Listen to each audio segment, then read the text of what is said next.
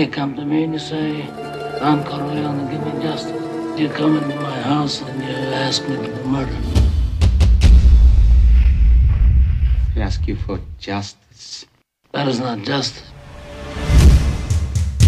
They want to get mixed up in the family business. You got to get up close like this. Bada bing, you blow their brains all over your nice Ivy League suit. Uma das lições de parentalidade que eu vos posso dar, e será até grátis, é a relação eh, de nós e os nossos filhos e o cinema. Ou o cinema, ou a música, ou os livros. Nós temos eh, sempre esta tendência de tirar para cima das crianças aquilo de que gostamos. Nós gostamos tanto deles, são praticamente os nossos melhores amigos, além de serem os nossos filhos, que nós queremos que eles passem tempos memoráveis e que tenham experiências porreiras em termos de cultura. Que nós nos esquecemos é que eles são pessoas diferentes de nós. Apesar de nós os conhecermos desde sempre, eles têm processos cognitivos e têm toda eh, uma maneira de ver as coisas e até dos gostos eh, diferente de nós. Também por vezes nós lhe tentamos impingir conteúdos que gostamos aos 20, aos 25, quando eles têm 3, 5, 8, 10 anos e isso claramente não vai funcionar. Depois de algumas experiências mais complicadas que tive neste processo, em que perdi alguns filmes junto deles, ou seja, eu bati tanto e batalhei tanto que acabei por afastá-los, acabei por ter o efeito inverso daquilo que eu queria. Eu opto agora, com os outros eh, filhos mais novos e até mesmo com o mais velho, por deixá-los escolher, experienciar aquilo que eles querem. Obviamente que faço sempre algumas observações e explico-lhe contextos históricos, explico-lhe histórias, explico-lhe o impacto de determinado filme em mim e no mundo em geral. Mas por vezes, quando eu quero mesmo ver um filme com eles, eu tenho que fazer um bocado de psicologia invertida em que digo: epá, que seca, tu queres mesmo ver o comando? A esta hora, sábado à noite, nove e meia da noite, poderíamos ter. Ok, terá que ser por vezes assim, desta maneira, que nós uh, os inserimos na, nas coisas do cinema, sempre com a ideia presente que temos que ter, que provavelmente eles não vão gostar das mesmas coisas que nós. Haverá uma ou outra linha que vai interceptar, mas na verdade algumas escolhas poderão ser até bastante enervantes. Há uns dias, o meu filho mais velho chega-se ao pé de mim e disse-me que está a fazer um trabalho sobre o cinema dos anos 70 e perguntou-me que filmes é que ele deveria ver para falar acerca deles. Eu disse-lhe, já viste o Star Wars, um, dá aí uma vista de olhos e vê o que é que te pode interessar. Ele fez-me uma shortlist eh, e eu escolhi o Padrinho, o Padrinho de 1972, um filme de Francis Ford Coppola. E então nós, eh, durante três horas, que pareceram meia hora, vimos o Padrinho, já não havia, talvez há uma boa década e meia, eu nunca tinha visto a versão 4K, bem decente, e lá nos sentámos a ver o Padrinho, e eu com outros olhos, e com os olhos dele também, porque nós, quando vimos filmes assim com, com os miúdos ou com alguém que gostamos, nós fazemos este exercício de empatia. O que será que ele está a achar deste filme, tendo em conta da maneira como eu os conheço? Como é que eles podem eh, interpretar, como é que isto lá dentro está a encaixar no cérebro. É obviamente um exercício inútil, porque na verdade nós não sabemos como é que as coisas funcionam lá dentro. Mas o padrinho, eh, revisto, causou-me alguma emoção, porque eu de facto não me lembrava o bom que este filme é.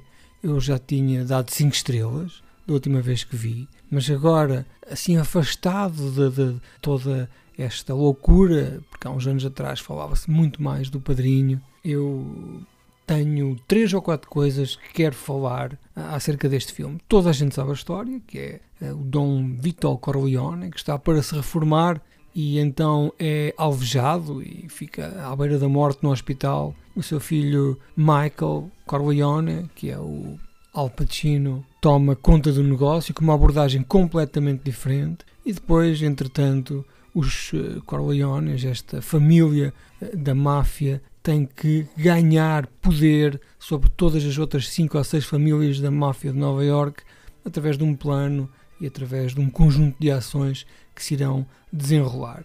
Sendo isto muito importante, esta história, temos também aqui uh, duas visões, duas visões que podem ser adaptadas a qualquer negócio e até a qualquer era, diria eu, que é uh, o patrão, o mais velho chefe da empresa ou da família, que tem uma visão mais tradicional, gosta de fazer as coisas com mais calma, e depois temos o filho, que é um modernaço que esteve a estudar no estrangeiro e veio com ideias revolucionárias que, sendo elas capazes de catapultar a empresa barra família para outro nível de, de lucros e, e, de negócio, tem que largar aquela parte tradicionalista, aquela parte mais emocional da empresa. O filme é belíssimo, tem umas cores maravilhosas e eu olho para aquilo e penso que num tempo, antes de haver computadores, antes de haver a correção de cores por software, isto teria que ser tudo feito na lente, teria que ser feito com filtros, teria que ser feito através de revelação especial daqueles negativos para garantir que aquilo sai sempre com aqueles tons de laranja, com, com, com aquelas nuances de claro e escuro, com uma iluminação que é absolutamente fenomenal. Eu diria até que é das iluminações mais impressionantes eh, que eu já vi em cinema. O filme tem uma grande influência em todo o cinema eh, do, dos últimos 50 anos. É um filme que criou uma tradição de todos os realizadores terem que fazer um filme ou uma saga eh, sobre a máfia e sobre estas negociatas e catapultou Francis Ford Coppola para o estrelato, ele nos anos 70, depois no ano a seguir ele fez o, o Padrinho 2, ele terá feito depois no final da década o Apocalipse Now e pronto, aí um, decaiu um bocado, mas de facto o Francis Ford Coppola era o patrão deste cinema e do cinema em geral. Temos performances absolutamente memoráveis de Marlon Brando, sempre a improvisar com a sua prótese na boca. Temos Al Pacino, fantástico como sempre e James Caan, que estará aqui como uma espécie de equilibrador, manter os negócios dentro da legalidade, se é possível fazer tal coisa, mas de facto o filme é extremamente violento, é uma cultura de violência institucionalizada, é uma cultura que já vem, como se pode ver depois no Padrinho 2, de tempos ancestrais, é controlar pela força. No entanto, depois temos aqui o Marlon Brando a fazer este papel de Vitor Corleone, que é um cavalheiro absoluto. É impressionante a maneira como ele, por exemplo, trata a família, a prioridade que ele dá aos amigos, o ênfase que ele coloca eh, nas outras famílias, na importância que tem os relacionamentos eh, numa hum, vertente diplomática a fazer lembrar os antigos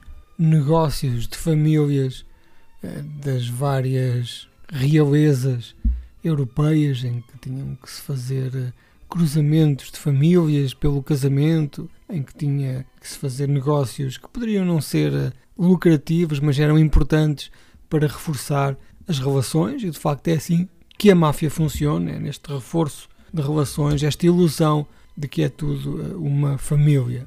O tema deste filme, diria eu, que é mais a família do que propriamente a máfia os personagens são, curiosamente, todos eles bastante complexos. Não há aqui alguém que seja muito bom ou muito mau. O filme permite, de maneira calma e descontraída, mapear as motivações destas personagens e quando acaba, nós ficamos com uma vontade imediata de começar a ver o Padrinho Parte 2 que farei certamente durante esta semana ou, ou para a próxima semana. O filme foi recebido euforicamente na altura, continua hoje a ser recebido euforicamente, até pelas gerações de novos uh, cinéfilos. É um filme obrigatório, diria eu. As pessoas sentem-se obrigadas a ver e por vezes nem gostam, porque são obrigadas a ver, depois acham que palhaçada, porque é que isto é tão importante como o Citizen Kane ou um conjunto de outros filmes, ou o Exorcista, eh, para, para malta de 20 anos ou menos, ou menos de 30 se calhar. Eh, às vezes não se compreende a importância destes filmes, mas nós temos sempre que dar uns passos atrás, colocar-nos na pele de quem à altura viu isto e tentar perceber o porquê destas, eh, destas importâncias. Tem até uma piada no último filme da Barbie, ou único, quer dizer, não é o único. A Barbie tem para aí 30 filmes, que eu já vi quase metade animados, mas esta Barbie mais recente um, tem uma piada com o padrinho, muito engraçada, em que as Barbies, para se fazerem de burras, viram-se para os Kens e dizem: Oh, conta-me lá qual é a importância do padrinho. Sendo que elas queriam ganhar tempo e de facto ganharam, porque qualquer pessoa que gosta do padrinho, qualquer homem, eh, começa então a sua sessão de mansplaining eh, e aí dá para ganhar algum tempo. Bem, amiguinhos, certamente que já viram, era só para partilhar estas ideias convosco, mas se não viram, interrogue-me porque é que não estão já a vê-lo. I never wanted this for you. I worked my whole life. I don't apologize to take care of my family. And I refused to be a fool. Dancing on the string held by all those big shots. It's not personal. It's strictly business.